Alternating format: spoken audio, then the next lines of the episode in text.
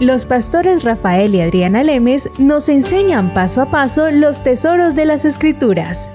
Descubriremos cuánto nos ama Dios y qué ha ganado para nuestro beneficio. Este programa es patrocinado por nuestros amigos, miembros y socios de Iglesia Palabra Pura y Blaze Ministries International. Hemos venido hablando sobre sanación y en el último uh, programa nos quedamos hablando un poco de lo, el trabajo de Satanás, lo que, ha, lo que hace en esta tierra. Y lo, como Adriana lo ha explicado muchísimas veces, y ella, este, el, el hablar de Génesis es algo que ella le apasiona y, y lo maneja muy bien. Pero Satanás, y la explicación que ella da sobre desde el del capítulo 1 al, al capítulo 3 es impresionante. Así que si ustedes nunca han oído esa enseñanza de ella, de, ver, de verdad deberían oírla. Porque ella ha roto y puesto y darle la vuelta a, a, versículo por versículo desde el capítulo 1 hasta el versículo hasta el capítulo 3 de Génesis y es espectacular el oír esa enseñanza de ella. Pero ella habla mucho eh, en el capítulo 3 de Génesis, ahí es cuando nosotros vemos que Satanás lo que, lo que vino a hacer fue a engañar a Eva. ¿verdad? Él, él, él, él, de una manera muy sutil lo que hizo fue engañar básicamente a, lo, de, a, a Eva de lo que Dios había dicho. Uh -huh. Y ahí es el principio donde vemos cómo Satanás actúa. Uh -huh. Y lo vemos en todo el resto de la Biblia. Hasta, hasta que yo les enseñé en el capítulo anterior, hasta Apocalipsis, que llegamos al final. Y en el capítulo 20, en el versículo 3, una vez más dice, y lo arrojó al abismo, le, um, le, cerró la tapa y la salida para que no engañara a las naciones otra vez. Y después cuando en el versículo 7 dice, cuando se cumplan los mil años, Satanás, uh, Satanás saldrá o será liberado de su prisión y saldrá a qué? A engañar a las naciones una vez más. Uh -huh. Entonces, el único arma que tiene Satanás para matar, para destruir y para robar de nosotros, como lo dice Juan en el capítulo, en el capítulo 10, en el versículo 10, el único, la única forma como Él lo puede hacer, como Él puede llegar a nuestras vidas, es por medio del engaño. Él siempre va a tratar de que de alguna manera u otra, siempre va a, a ¿cómo se dice esa palabra? Tergiversar. Tergiversar. O darle la vuelta o enredarte de tal forma que te va a engañar para que tú no puedas ver la verdad de la, de la palabra. Y siempre y cuando Él te engañe, ahí su trabajo ha terminado. Él ya te tiene. Ahora lo que, de lo que pasa de ahí en adelante básicamente lo haces tú, porque ya no ves la luz del Evangelio. A mí, Rafael, me gusta eh, enseñar por qué me gusta Génesis. Porque fue como yo entendí. Entonces, si así fue que yo entendí lo de las escrituras, si yo así fue que entendí la caída del hombre, cómo Satanás entró al mundo, por qué Jesucristo tuvo que venir, eh, por qué Jesucristo dividió la historia, eh, por qué Satanás continúa, entonces tengo que entender Génesis, tengo que entender los primeros versículos tengo que entender que Satanás es un engañador, tengo que entender que fue el hombre que puso a Satanás como Dios de este mundo cuando le cedieron la autoridad que Dios les dio para gobernar la tierra. Y cuando Satanás entró como Dios de este mundo, debido a que se dieron al engaño que él hizo, que fue créanme a mí y no crean la palabra de Dios, es cuando el hombre empezó a gobernarse por los sentidos en vez de caminar por fe o caminar espiritualmente, que es creer lo que la palabra de Dios dice. Y Dios, como es un Dios justo, Él no podía decir, bueno, apaguemos, aquí no pasó nada, volvamos a empezar, el mundo tierra, a ver, creemos otro, creamos otro hombre. No, Dios, como es un Dios justo, Satanás también le podría decir, vea, Señor, qué pena, pero aquí Adán me entregó el reinado. ¿Ok? Entonces Dios no le iba a decir, eh, no, no, no, volvamos a empezar, no. A Dios, como es justo, es un juez justo, le toca someterse a las leyes que él mismo ha creado. Y eso lo vimos tal vez en los capítulos al principio, que Dios se somete a su palabra. O sea, Dios y su palabra son uno. Dios no dice una cosa y después va a cambiar las reglas del juego. Ah, no, así se ha afectado él. Y eso fue lo que pasó. Satanás vino a engañar y cuando engañó aquí a este mundo entró la maldición y dentro de la maldición entraron las enfermedades. Y por eso fue que Jesucristo vino.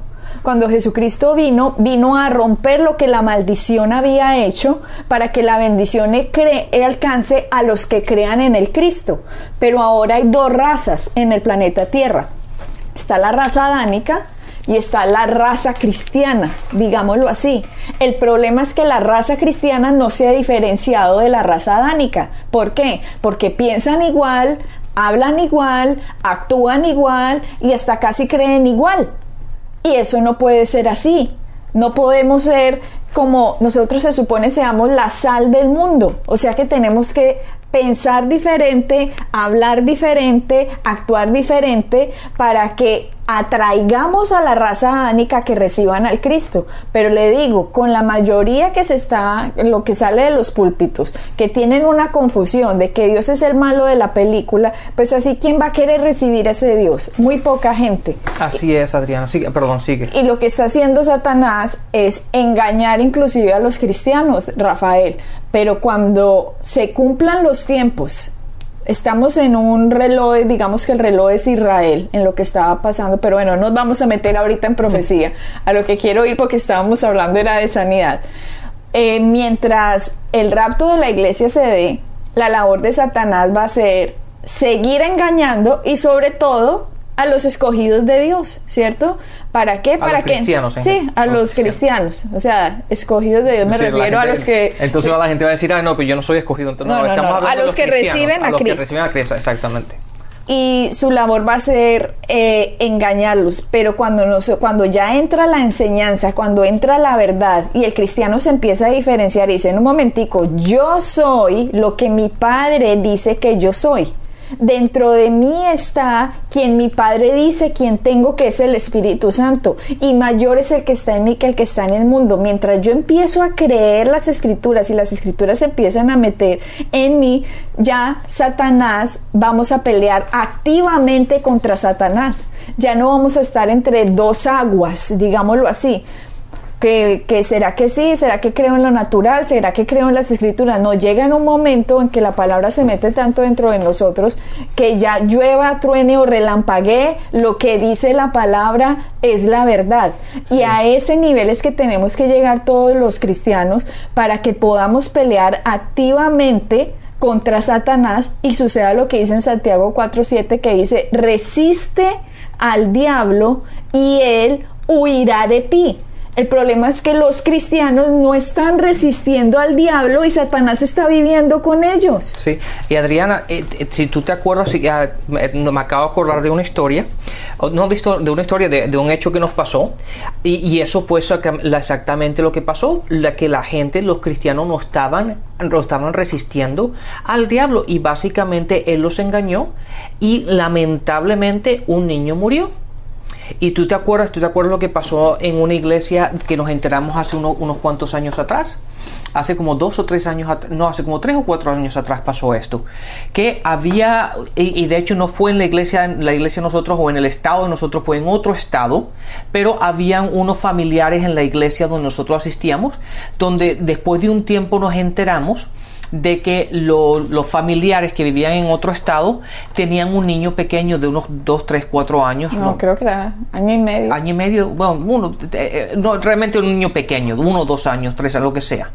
Pero básicamente el niño estaba muy enfermo. Tenía cáncer. Tenía cáncer, lo que era. Estaba, y estaba en el hospital y entonces lo, después de un tiempo que nosotros nos enteramos, después de un tiempo que, que, que los familiares empezaron a hablar de eso, nos enteramos que ya el niño llevaba un tiempo en el hospital y al, al em, empezar los comentarios en la iglesia, obviamente empezaron a mandar los emails, emails para arriba, emails para abajo, hablando sobre eso este niño, la familia empezó a decir que quería oración para que el niño se fuera sanado, que porque tenía cáncer. Entonces, en la iglesia, pues oraron por el niño que vivía en otro estado, como tú dices, para que fuera sanado. Y resulta que el niño como que se empieza a mejorar, entonces la familia empieza a mandar emails, ay, gracias, el niño se está mejorando, muchas gracias por sus oraciones, qué bueno, excelente.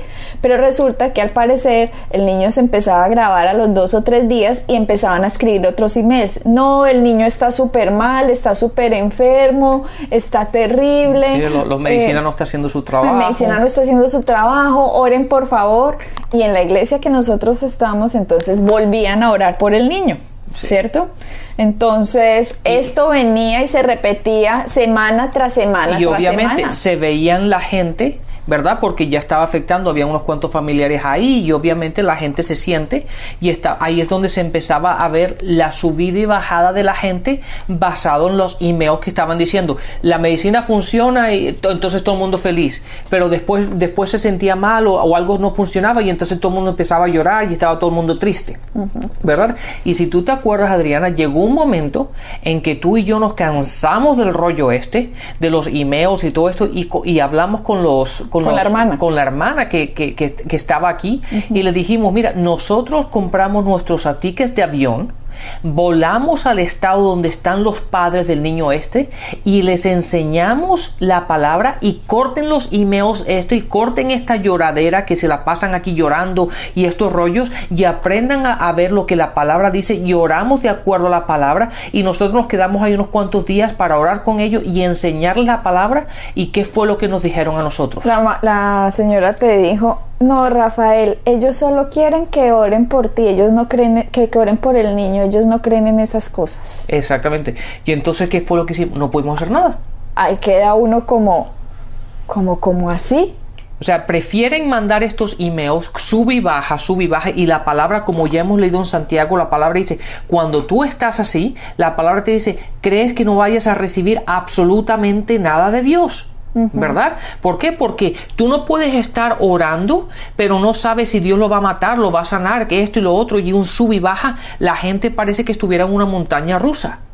Y resulta que después de que esta familia, eh, la hermana dijo que no, que ella no, que no era necesario que nosotros viajáramos hasta allá, que porque ellos no creían en eso, Rafael y yo simplemente decidimos hacernos a un lado porque el libre albedrío de esta familia simplemente estaba escogiendo lo que el reporte del médico decía, que era que el niño se iba a morir, un niño de un año y medio con cáncer, y esta familia, aunque digamos que creían en Dios, o sea, es que tengamos en cuenta las verdades, creer en Dios, sí, porque soy salvo, pero no creo en Dios para que me dé sanidad, o sea, no creo en la esperanza contra esperanza.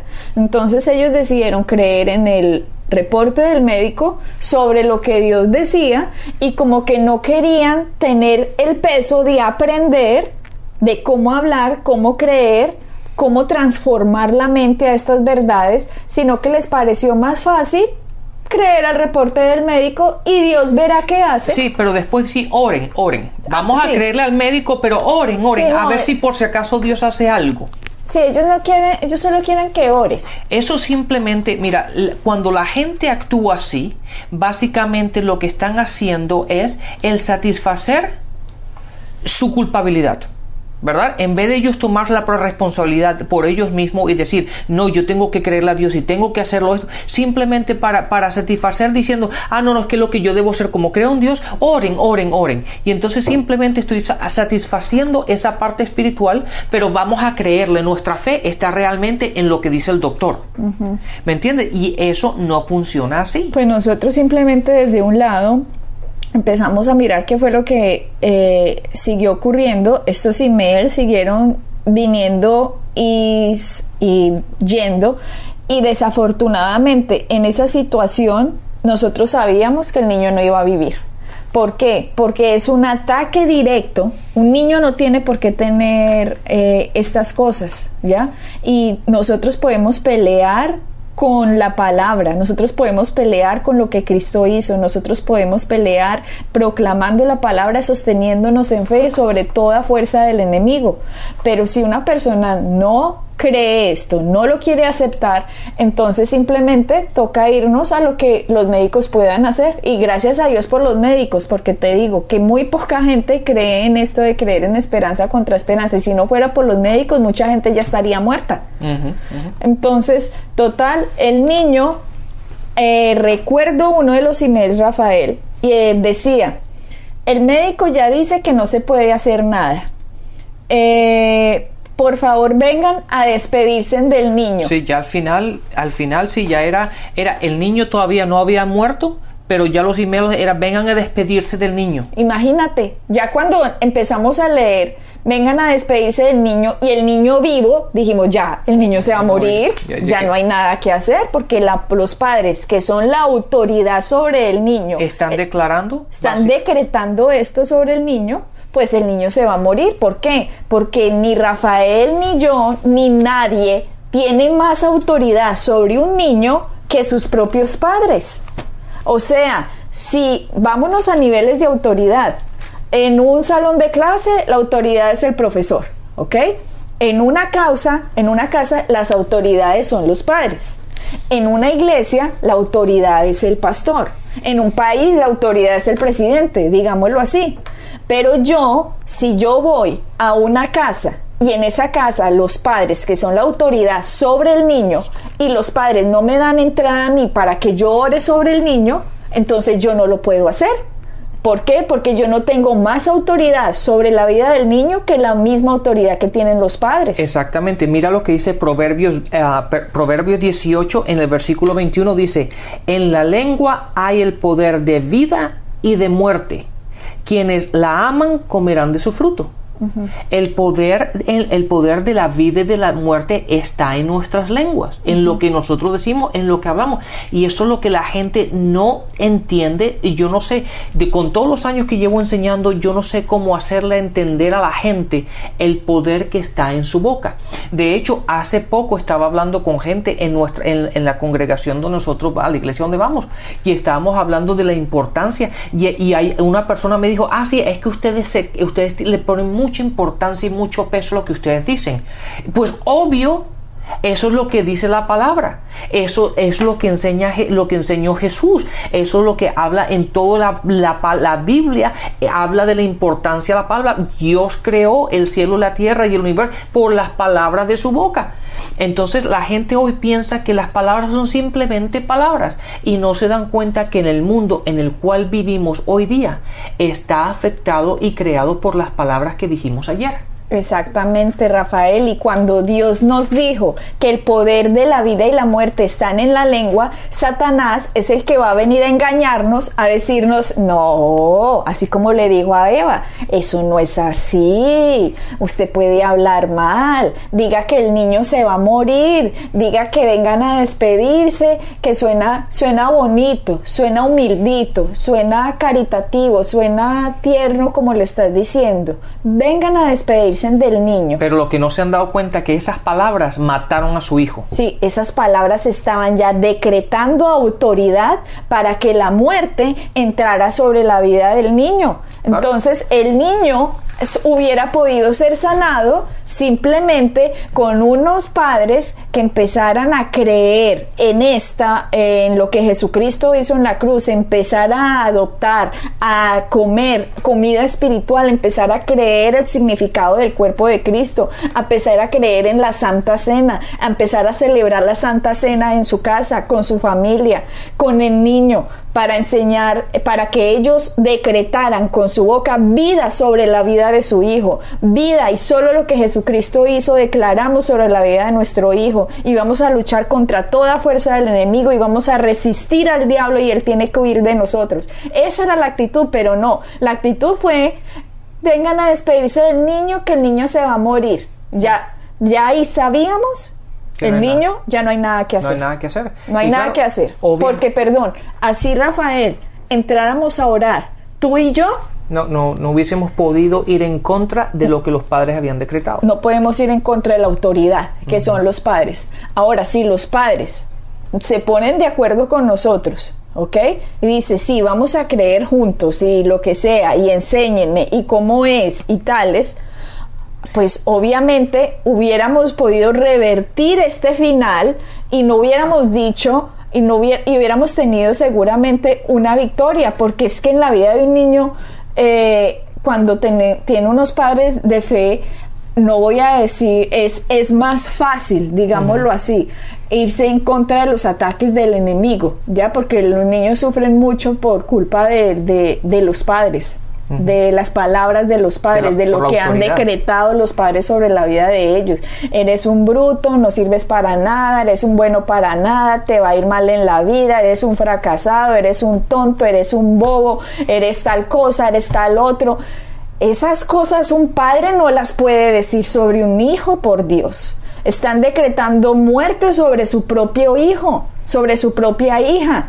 Pero claro, son los engaños de Satanás, Rafael, que engañan a la gente para que la gente no crea que tiene poder en su poder creador en su boca y nosotros vivimos en un sistema que se mueve por la voz, un sistema que se mueve por las palabras y las palabras son espirituales, ya sean de muerte o de vida. Total, el niño se murió. Sí, y, y Adriana, te digo, yo estoy seguro tenía esa convicción, obviamente, en lo de, después que pasó, pues lo dejé de pensar hasta que estamos hablando ahora de eso, pero yo tenía la convicción de que si tú y yo hubiésemos, no hubiésemos cogido nuestros tickets de avión y hubiésemos volado a, esa ciudad, a ese estado y a esa ciudad y reunirnos con los, con los padres dos o tres días y enseñar la palabra y meterles la palabra hasta, hasta asegurar, antes, nosotros no íbamos a ir de ahí hasta asegurarnos de que esa gente entendía lo que tenía que hacer.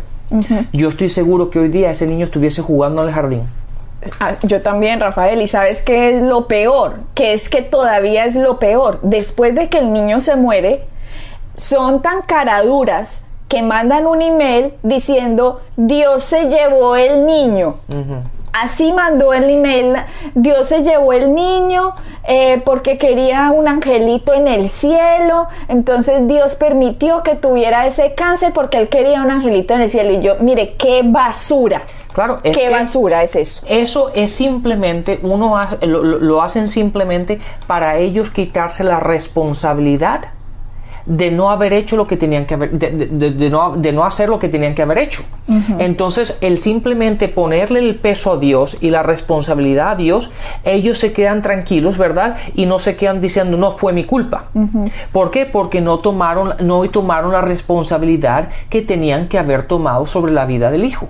Y mientras uno no adopte esa actitud, Rafael, de sentarse, pararse y hablar solamente el significado de lo que hizo Jesucristo, Satanás nos va a hacer pasivos. Exactamente. Y nosotros no vamos a pelear activamente, no vamos a resistir al diablo, él no va a huir de nosotros. Así que tenemos que comprender y creer que la sanidad es de Dios y la enfermedad es de Satanás. Y una vez de que tengamos claramente establecido estas verdades en el corazón, vamos a poder resistirlo. Y toda enfermedad, toda dolencia y todo mal que este Satanás mande, entonces vamos a poder resistir eso a través de lo que Cristo hizo con el poder que nos ha dado y con la autoridad que nos ha dado el Señor en nuestra lengua y vamos seguramente a ganar esas batallas. Pero tenemos que estar, Rafael, completamente persuadidos en nuestro corazón de que esta es la verdad de la verdad de Dios en relación con la sanidad. Y date cuenta, Adriana, date cuenta que Jesús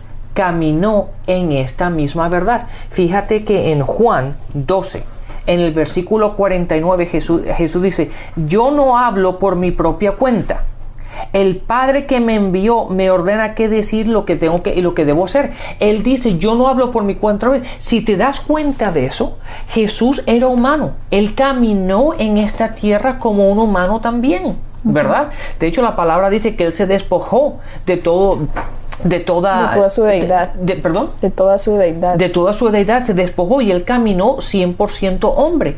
Y yo me imagino, y la palabra dice que él fue tentado también como somos tentados nosotros. Él fue, entonces, yo estoy seguro que caminando como hombre hubo situaciones, circunstancias en su vida diaria en las cuales él pudo haber dicho y expresado y decir cosas que iban contrarias a la voluntad del Padre, en contra de la palabra de Dios. Y la palabra y Jesús dice, "Yo no hablo por mi propia cuenta." En, en otras palabras dice, "Yo no digo lo que yo quiero decir, yo hablo lo que mi Padre me dijo que tengo que decir." él se estaba cuidando de que siempre ejecutar, siempre decir, siempre hablar. La importancia que él le dio al siempre repetir las palabras de Dios. Entonces devolvámonos a lo que decíamos en dos programas anterior, cuando Jesús se volteó y le dijo a Jairo, Jairo, no temas, cuando vinieron a traerle el reporte de que ya la niña se había muerto. Le dijeron, Jairo, no temas porque Dios sabía la autoridad que tiene el hombre en sus palabras. Pero la gente pasa por alto estas enseñanzas y hoy están mezclando el temor con un poquitico de oración. No, el temor no puede ser tolerado en ninguna de sus formas. Así uno tenga las rodillas temblando, así la mente a uno le esté diciendo eh, todo está mal, todo está contrario, así la mente esté a uno que le esté explotando con, con cosas contrarias a la palabra, usted con su boca no diga nada contrario en ninguna situación de lo que Jesucristo ya ganó, porque la palabra tiene el poder para vencer al enemigo. Así que no podemos hacer lo que Santiago dice, en Santiago que dice que mientras andemos en dos aguas, ¿Ya? Mientras andemos dudando, Santiago nos dice, no crea que el que tal hace va a recibir algo del Señor. Entonces, por Dios, creamos que esta palabra es verdad y solo creamos lo que Dios dice, repitamos lo que Dios dice, independientemente de lo que la gente quiera decir o, creer. Nosotros nos vamos a sostener en lo que dice la palabra. Sí, Adriana, y también lo vemos en Josué en el capítulo 1, cuando Dios le dice, hablándole a Josué, le dice, mantén la palabra de Dios delante de ti día y noche, medita en ella. ¿Por qué? Porque aquello en lo que tú meditas es lo que va a salir de tu boca. Entonces, cuando tú y yo meditamos en la palabra y nos transformamos nuestra mente por medio de la palabra, lo que tú y yo vamos a decir es la palabra de Dios, las buenas nuevas, el evangelio, a dar a darnos lo que vino a dar Dios eh, a Jesús, vida y vida en abundancia. Bendiciones. Bendiciones.